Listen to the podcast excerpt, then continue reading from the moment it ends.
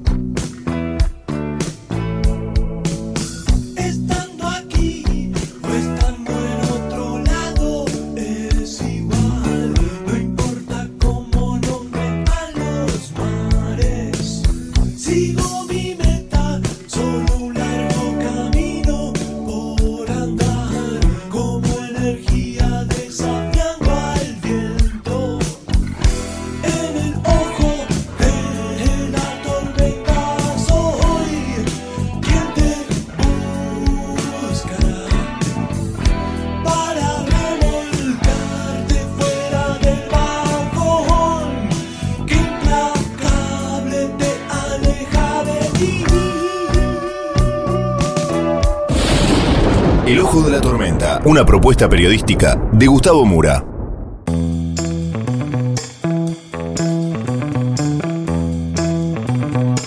Bienvenidos al Ojo de la Tormenta. El episodio de hoy, cómo llegar en paz con uno mismo al balotaje.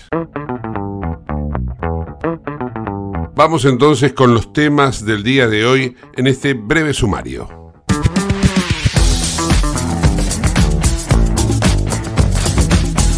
Las propuestas políticas están a la orden del día. La grieta está más profunda que nunca. Sin embargo, en medio de todo ello estamos nosotros, los seres humanos. De esto nos vamos a ocupar hoy en el programa porque vamos a dialogar con Cris Quintana, que es coach ontológica y nos va a dar algunos tips sobre cómo tomar la decisión de elegir nada más ni nada menos que un presidente alcanzando cierta paz espiritual. También vamos a transitar por un relato de Hernán Casiari, el escritor argentino que emociona a Lionel Messi. Y vamos a tener lo que Paul McCartney denomina el último tema de los Beatles, Now and Then, rescatado por la inteligencia artificial en los archivos de John Lennon. Todo esto y mucho más en el ojo de la tormenta.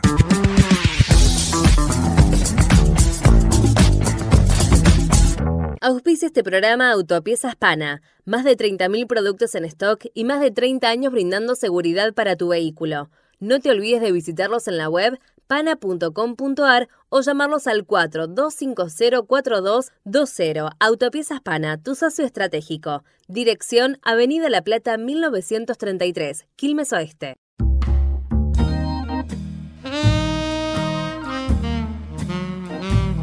Estamos transitando momentos muy difíciles en cuanto a decisiones que hay que tomar, el futuro por venir.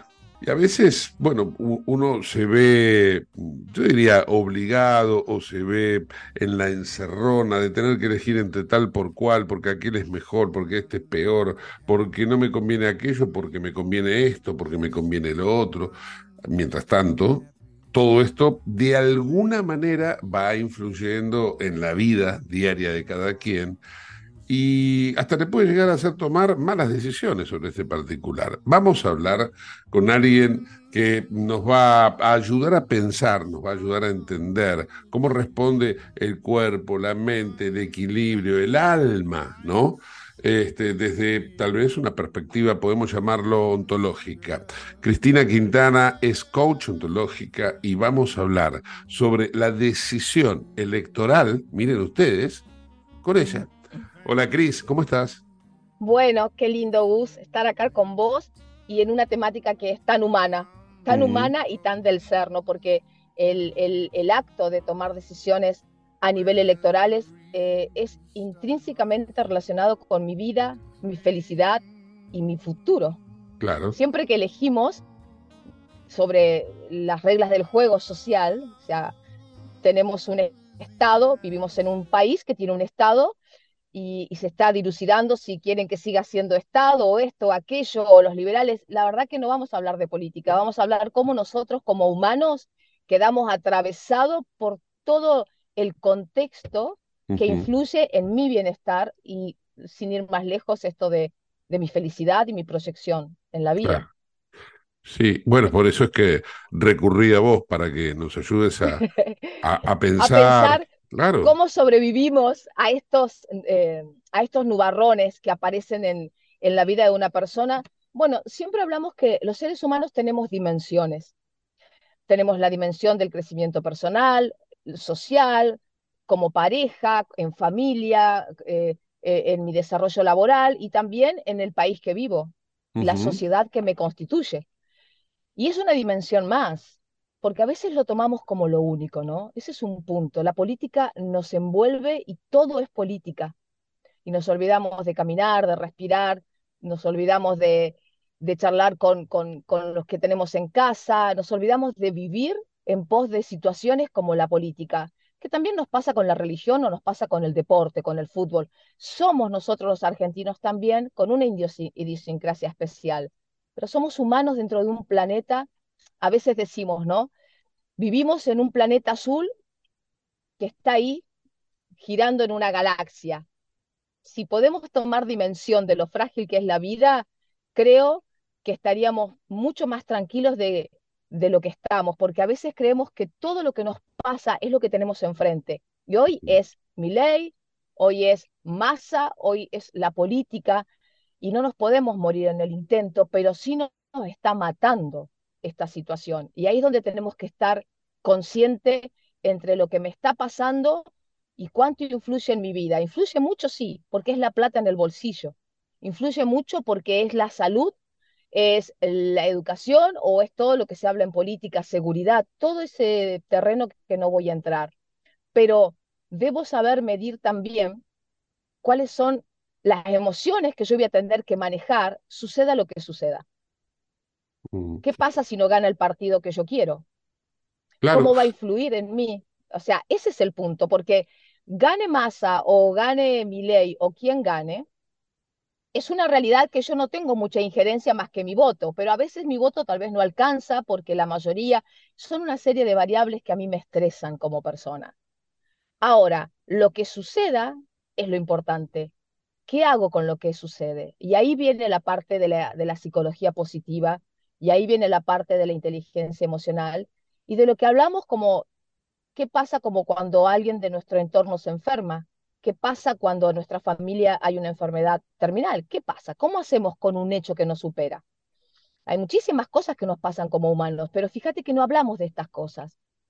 No hablamos porque no son temas agradables, pero aprender a reflexionar de lo que está pasando es el punto de la inteligencia emocional.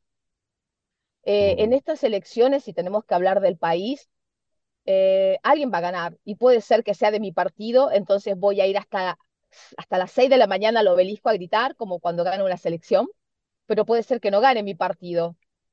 ¿Y cuánto tiempo voy a quedarme en ese estado de angustia? Porque ahí es el punto que nos interesa. ¿Cuánto me va a estresar? ¿Cuánto tiempo me voy a quedar en estado de angustia en algo en el que tengo responsabilidad, pero hasta ahí? Vos sabés que soy responsable de 100%. Te, te, interrumpo un segundo, Cris, porque mm. hacia donde estás avanzando, yo necesito que hagamos una, digamos, una especie como de zoom, ¿no? Como que vayamos un poquito más con la lupa a esto que Te, te, te, propongo esto para que lo pensemos todos, vos, yo y quienes nos están escuchando. Pensemos lo siguiente. Eh, sé que no te gusta entrar en la parte electoral, pero por un segundito, una ventanita muy, muy pequeña. Mirá. Ok. Vos sabés que en la última elección, la que se definió que vamos a ir a balotaje, se votó en tres tercios, es decir, hubo un votante, mm, tres tercios grandes, ¿no? Un votante de Massa, un votante de Milley, y luego tenemos un votante de Bullrich, Schiaretti y la izquierda, que lo pongo en el tercer tercio. Ese tercer tercio hay que tomarlo como uno de los dos que podrían perder el domingo. El, perdón, el domingo, el domingo 19 de noviembre, cuando, cuando se lleve a cabo el balotaje. ¿Y por qué digo podría perder? Porque por ahí ese tercio que acabo de escribir vote al candidato que gana o vote al candidato que pierda. Pero como su naturaleza lo indica, seguramente va a estar mal porque perdió o va a estar mal porque ganó, porque no quería a ese candidato. Entonces, yo lo que te pido, por eso que te dije para un poquito antes de seguir, que es, mm. danos los tips que se, que se puedan dar para tanto el que pierda, que era el que vos te ibas a focalizar, cómo acepto la derrota, vos dijiste recién, va a haber gente que va a ir a celebrar al obelisco, pero me parece a mí que va a haber un número más grande de gente que va a quedar afuera de, ese, de esa celebración, porque aún habiendo votado al ganador, no quería que ese fuera el resultado. Entonces, ¿cómo aceptan eso, todos ese, ese universo, esa, entre comillas, derrota que también va a tener? Total. Y eso es como cómo aceptamos eh, cualquier situación que nos supere, porque hay una, una, regla general en esto del pensamiento de, de inteligencia emocional. Hay algo que se llaman las reglas del juego. Y a veces nosotros no, no tomamos conciencia cuáles son las reglas del juego, de estar vivos, por eso a veces le, te pasa algo y, decís, ¿por qué a mí? Y el mm. vecino te diría, ¿por qué a vos no? Ah. Es como creer que siempre le pasa todo al del frente y no a uno. Entonces, eso es un poco de inocencia al vivir, porque no puedo pensar que nunca me va a pasar nada.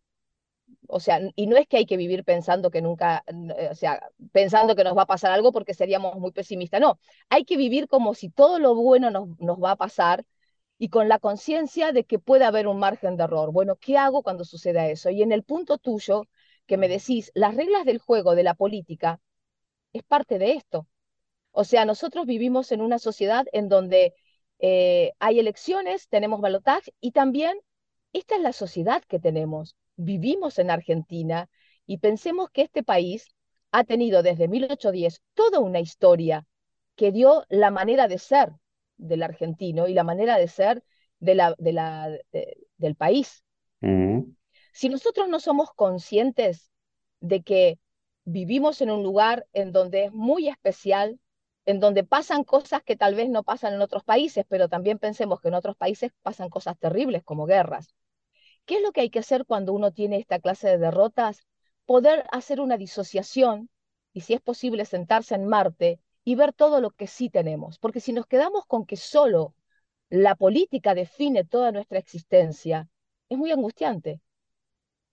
Define una gran parte de nuestra existencia, pero suceda lo que suceda este domingo de balotax, el domingo 19, cuando esté ese, ese balotaje, suceda lo que suceda, yo debo saber como ciudadano y como persona que está dentro de las probabilidades. Y saber que está dentro de las probabilidades me relaja, el tema es cuando nosotros no queremos incluir esa variable de que puedo perder dentro de mi mapa de vida. Y ahí es donde entra la inteligencia emocional. Se llama toma de conciencia de las reglas del juego de estar vivos. Sea en cualquier dimensión de tu vida. No es lo que sucede lo que te define, dice el coaching ontológico, sino cómo yo interpreto lo que pasa. Mi interpretación es la que hace que algo me lleve a un pico de estrés o yo lo pueda gestionar. Las emociones no se pueden evitar, solo las podemos gestionar.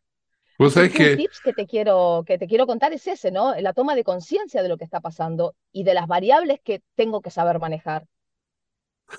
Yo te iba precisamente a decir, porque te pongo, Recién lo mencionaba de una manera genérica, pero si querés le pongo nombre y apellido a esta situación, ¿no? Porque vos fíjate que hablé con Gabriel Solano, que es uno de los dirigentes de izquierda en Argentina, y de alguna manera él lo que me dice es que, bueno, no van a votar ni a Massa ni a Milei, eh, y también se inclina por pensar que el elector de izquierda, entre esos dos, va a terminar votando por Massa, porque a Milei no lo pueden ver ni en figuritas.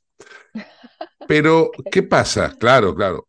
Eh, pero, ¿qué pasa? luego en la charla estamos hablando de la situación actual del país y él me dice, pero se viene un estallido, se viene un estallido, la gente no da más, se viene un estallido. Entonces yo digo, a ver, van a votar a alguien que es el que quieren que gane, pero se viene igual el estallido, con lo cual el que gane pierde, pierde también en esta elección. De, salvo, salvo el votante de masa, si es masa, o el votante de Milei, si es Milei. De si es. Pero los otros, los que no son votantes ni de uno ni del otro, quedan en ese sándwich enorme y que van a quedar al borde de, como él me definía, nosotros vamos a seguir al borde del estallido, estamos en el estallido y se va a venir el estallido, gane quien ganare. Ahora, ante esa realidad, tenemos que pensar todos, todos, porque acá sí que es una mirada a 360, siempre esta, esta pregunta, ¿qué es lo mejor que podríamos hacer nosotros con lo que sucede? O sea, hablo de forma individual y como sociedad, ¿no? la pregunta que uno se hace ante un hecho que no es agradable o que, o que me supera, si, si no nos preguntamos, ¿qué es lo, los, que, los que perdamos? Suponete que, son, suponete que yo soy del grupo que no tiene ni mi ley ni masa. Mm. Y quedé al borde con este grupo, este, esta gente que dice que se viene el estallido. Claro. ¿Qué es lo mejor que podríamos hacer nosotros como ciudadanos? Y sacar un poco el ego, porque acá el ego juega todo el tiempo en primer plano. ¿No sería mejor que acompañemos por el bien del país lo que suceda ese domingo, evitando de, caer en un estallido? Porque caer en el estallido puede suceder, sí, es una decisión humana, es una decisión de un conjunto o lo que fuere, pero no es lo mejor. En cualquier situación de la vida, lo mejor es acompañar al bien común. Y tenemos que crecer como sociedad, porque si no vamos a ser siempre una sociedad chiquita y mediocre. Si nosotros, es como una persona chiquita o mediocre, una sociedad. Y es como una persona que eleva sus estándares, una sociedad. Tenemos que aprender a elevar, los, elevar nuestros estándares como sociedad. Mm. Hablo de la Argentina puntualmente. Si yo tuviese que decirle a un grupo de personas que quiere acompañar un estallido, le diría que todos perdemos en esa posición. Y si me preguntaran cuál sería la, solución, acompañar al bien común. Es una cuestión de análisis es una cuestión de, de, de, bienaventuranza, es una cuestión de, amar la vida. No puede ser que los políticos, a mí me cuesta pensar qué hay en cada cerebro. Yo te puedo asegurar que todos los cerebros que ha habido en este último tiempo dentro de la política, no es noticia lo que voy a decir. Los únicos que hemos sufrido los cimbronazos somos los ciudadanos. Pero tal vez los ciudadanos tengamos que crecer y arrinconar a los políticos diciendo no a ciertas cosas y diciendo sí a otras. Pero también eh, desde, desde un, un, punto como ciudadana, si no gana quien yo quiero que gane, lo único que voy a hacer al otro día es acompañar lo mejor que pueda al que tiene la responsabilidad, porque no tengo que pensar en individualidad, tengo que pensar en conjunto. Es muy difícil aplicar eso eh, claro que sí. en un país por eso no somos, que me parece a mí que es muy, Finlandia es muy individualista. claro, pero vos tenés que pensar que este país tuvo como base de inicio una traición. No es un país que nació en 1810, la Argentina fue basada en una traición. Y si hablamos de, las juntas electorales, Saavedra mandando a, envenenar a Moreno. Así empezamos nosotros. Nada ha cambiado. Seguimos envenenando al otro cuando al otro le tenemos que dar un vaso de agua e invitarlo a trabajar. Por eso es tan difícil este país, porque culturalmente, culturalmente empezó con egos e individualidades y se ha arrastrado como cultura. Por eso la gente joven, las generaciones que vienen, son los que tienen la antorcha para cambiar terrible mediocridad, el ego, el individualismo, robar, mentir, traicionar. Así fue el origen de este país. Y te hablo de 1810. Es como que vos veas a una persona y la veas a los 50 años y, mires para atrás y diga, ah, ahora entiendo todo. Vos para una, ver una persona, ¿por qué hace lo que hace? La psicología tradicional ve lo conductual. Si vos querés saber por qué esta persona hoy miente, mirás para atrás y entendés todo. ¿Qué es mirar para atrás? Ver su pasado. Siempre eh. mintió, nació en una familia que mentía, heredó desde el bisabuelo por el útero. ¡Wow! Lo mismo es un país.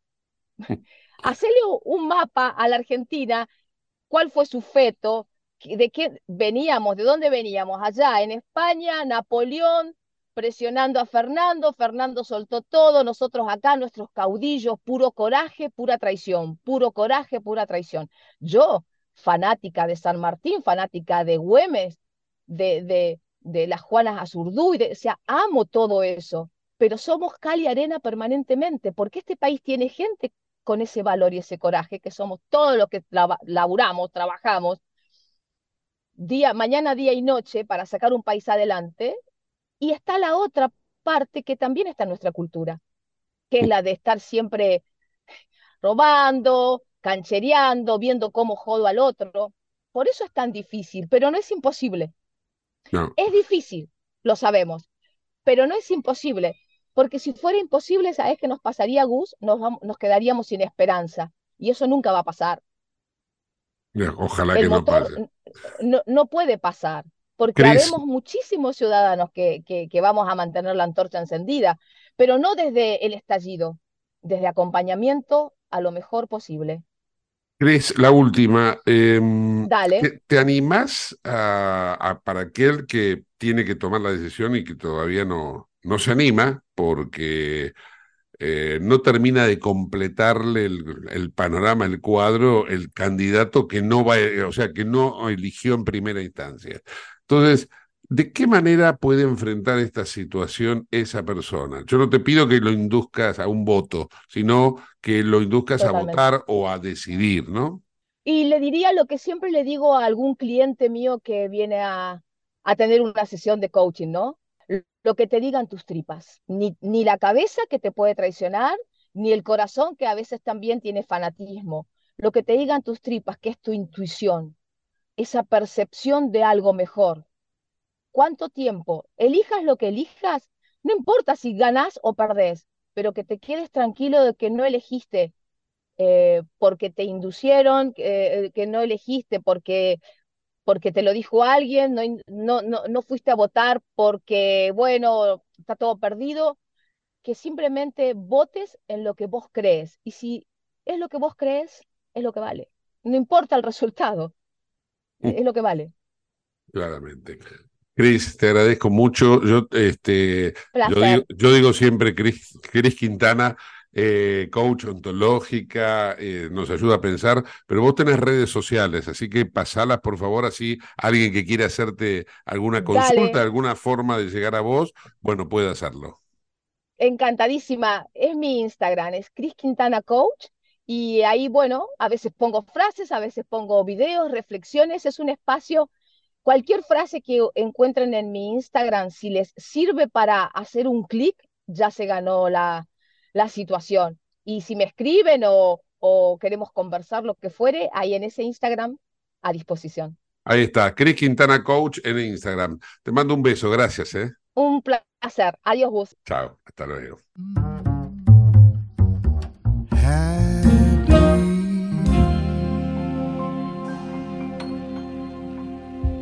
En Lubestop Banfield te revisamos el auto y le hacemos el cambio de aceite y filtros en media hora. Lubestop Banfield es un lubricentro integral donde también podés cambiar las pastillas de freno de tu vehículo. Lubestop está en el SINA 471 Banfield. Y si no podés traer el auto, te hacemos el servicio a domicilio. Instagram y Facebook, Lubestop Banfield. Ahora vamos a hacer una breve pausa y continuamos con el ojo de la tormenta. No te vayas. En el ojo de la tormenta yace un niño asustado.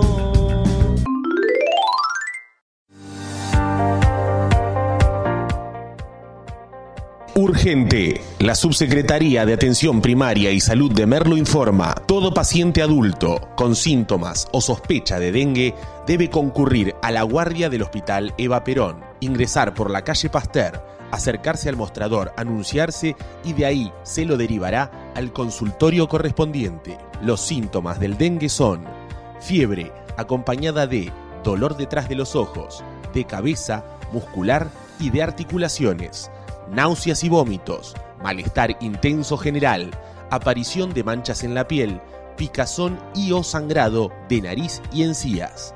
Entre todos podemos combatir al dengue. Gobierno del pueblo de Merlo, Intendencia Menéndez.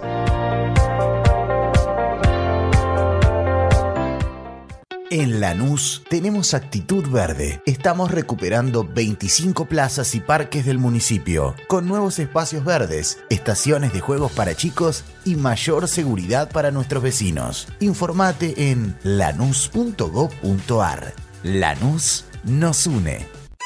¿Tenés Galicia? Tenés que saber algo. ¿Tenés alguna duda? Tenés alguien que te escucha y te da atención 24/7. ¿Tenés ganas de hacer algo? Tenés muchos beneficios en lo que más te gusta. Tenés ganas de no hacer nada. Tenés una app para hacer todo desde el celular sin moverte del sillón de tu casa. Tenés, todo para vivir un día a día mejor. Tenés Galicia. Tenés Galicia.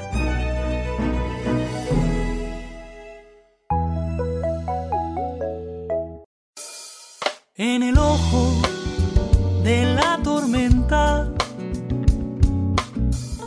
se suspira la verdad. En el ojo de la tormenta es momento de bailar. Ya tu alma vuela libre, esperando el huracán.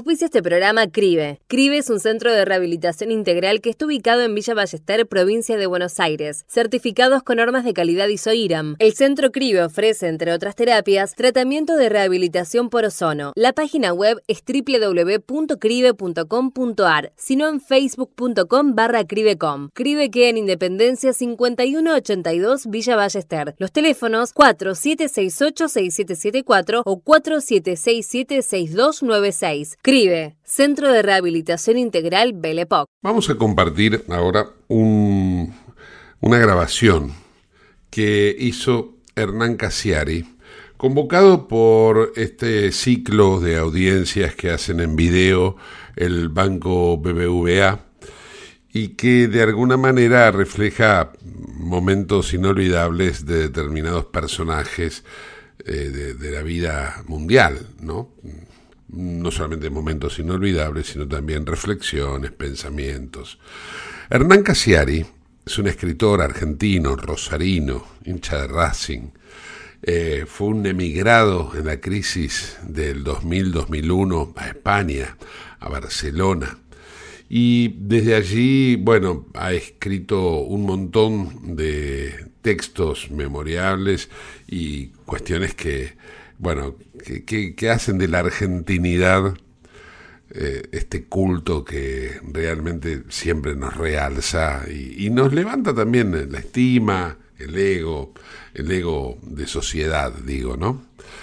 Convocado entonces, decía, por este banco español, eh, Hernán Casiari, le preguntan a, a él eh, acerca de un texto suyo que emocionó a Messi, a Lionel Messi. Y entonces eh, él va a relatar de qué se trata todo eso. Pero vamos entonces a compartir de punta a punta el momento en el cual le preguntan a Casiari sobre el tema Messi. Ahí va. Hernán, hace tiempo usted escribió un texto que emocionó profundamente a Messi, al futbolista. ¿Podría, por favor, contarnos esa historia? En el 2015 yo sufrí un infarto agudo de miocardio, casi me muero, y el médico que me salvó la vida me dijo, vuelves a fumar un cigarro y te mueres como un sapo. Y yo tuve tanto susto que dejé de fumar inmediatamente. En diciembre del 2015 dejé de fumar y yo escribía semanalmente un, un cuento todos los domingos. Todos los domingos escribí un cuento. Y luego del infarto, ya sin fumar, intenté escribir el cuento como siempre lo escribo. Lo saco de la impresora, lo leo y, y estaba muerto el cuento.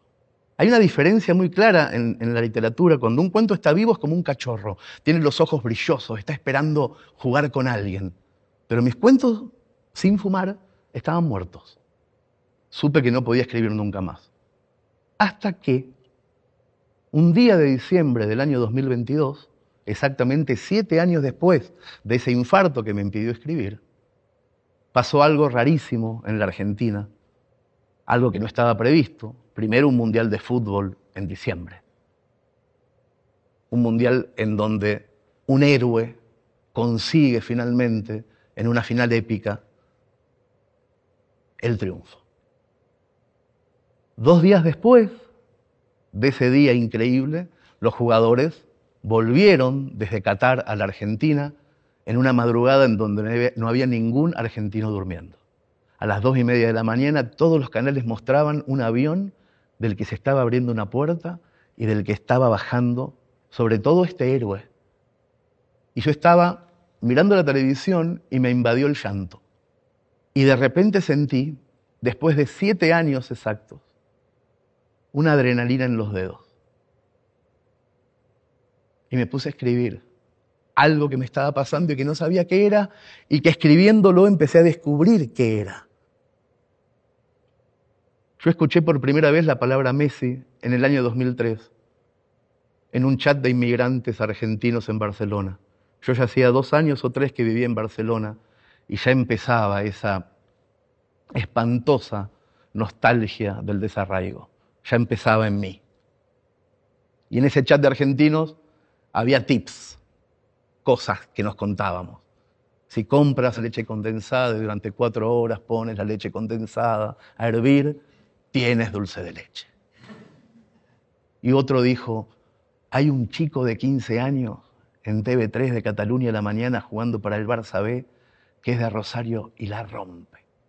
Luego de hacer goles a los 15 años, le ponían el micrófono en la trompa y le preguntaban cosas en catalán y él bajaba la vista. me acuerdo como si fuera ahora estar viéndolo. Y decía, gracias, gracias, gracias. Y se iba. Y no decía nada. Y cuando decía algo, se comía todas las heces. Y nosotros, los argentinos del chat de inmigrantes, decíamos, ah, es de los nuestros. Es de los que tienen la valija al lado de la puerta. En esa época los inmigrantes argentinos teníamos como una especie de grieta, una dicotomía. Y había dos clases de inmigrantes. Los que llegaban a Madrid o a Barcelona y dejaban la maleta al lado de la puerta, es decir, con la esperanza de volver a la tierra natal. Y luego estaban los que cuando llegaban a Barajas o al Prat, tiraban la maleta muy lejos al fondo del ropero. Nosotros éramos un grupo que teníamos la maleta muy cerca de la puerta y descubrimos que Messi también. Y cuando Messi empezó a ser el 10 del Barcelona y a ganar copas y champions, a nosotros nos acompañó muchísimo, muchísimo. Porque nunca cambió el acento, nunca.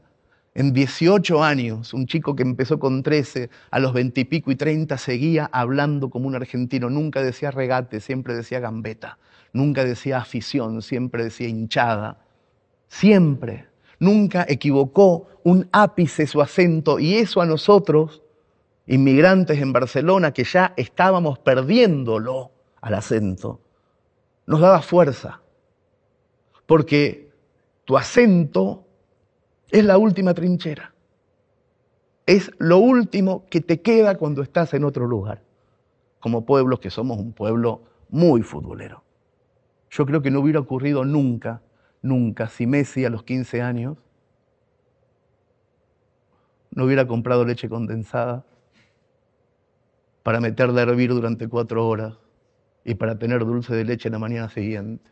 No hubiera ocurrido nunca esa épica, esa fortaleza de un hombre de 35 años que sabe que ya no está en la edad de conseguir esas epopeyas y conseguirla. No hubiera ocurrido nunca si el chico de 16 años con su novia de toda la vida viviendo en Barcelona no hubieran dejado siempre la valija al lado de la puerta. Eso fue lo que escribí. Lo escribí llorando porque no estaba hablando de fútbol, sino de identidad. Pero el otro día Fui al programa de radio y les dije a mis compañeros, escribí anoche, no lo puedo creer, después de siete años escribí.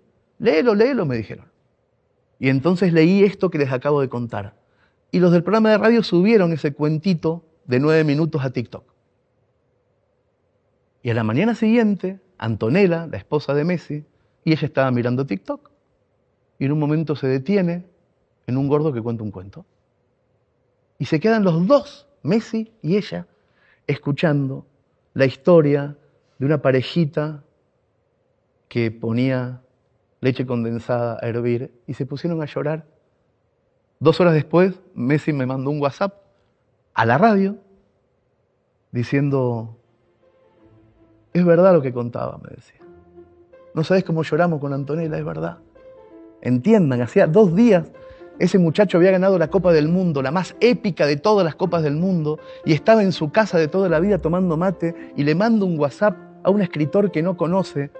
Ahí confirmé que sí, en la cima del mundo, en ese momento, había un hombre humilde y generoso, capaz de decir gracias por un cuento.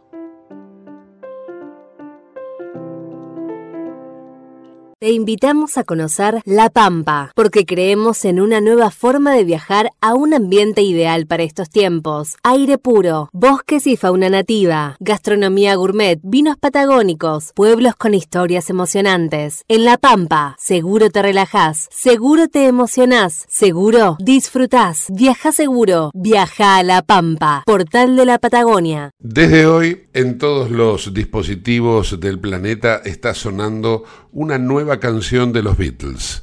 Se llama Now and Then. Fue escrita por John Lennon y cantada por él mismo en el mítico edificio Dakota, frente al cual fue asesinado. En aquella oportunidad Lennon lo grabó mm, de una manera, si se quiere, rudimentaria. La cinta la tenía Yoko Ono, se la dio a los Beatles que en ese momento estaban vivos y de alguna manera se conservó hasta hoy porque no se podía sacar o separar la voz de John para poder masterizarla. Gracias a la inteligencia artificial se pudo hacer ese trabajo y ahora los Beatles que están vivos pudieron mezclar la voz de John, la guitarra de George Harrison y la interpretación de Paul McCartney y Ringo Starr. Se juntó todo, se lo mezcló y se dio a conocer esta pieza, podemos decir, de museo, a la cual Paul McCartney definió como el último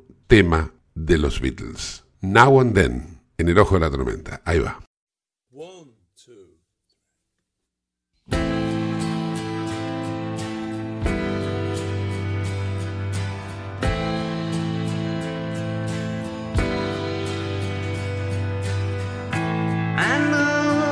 It's true.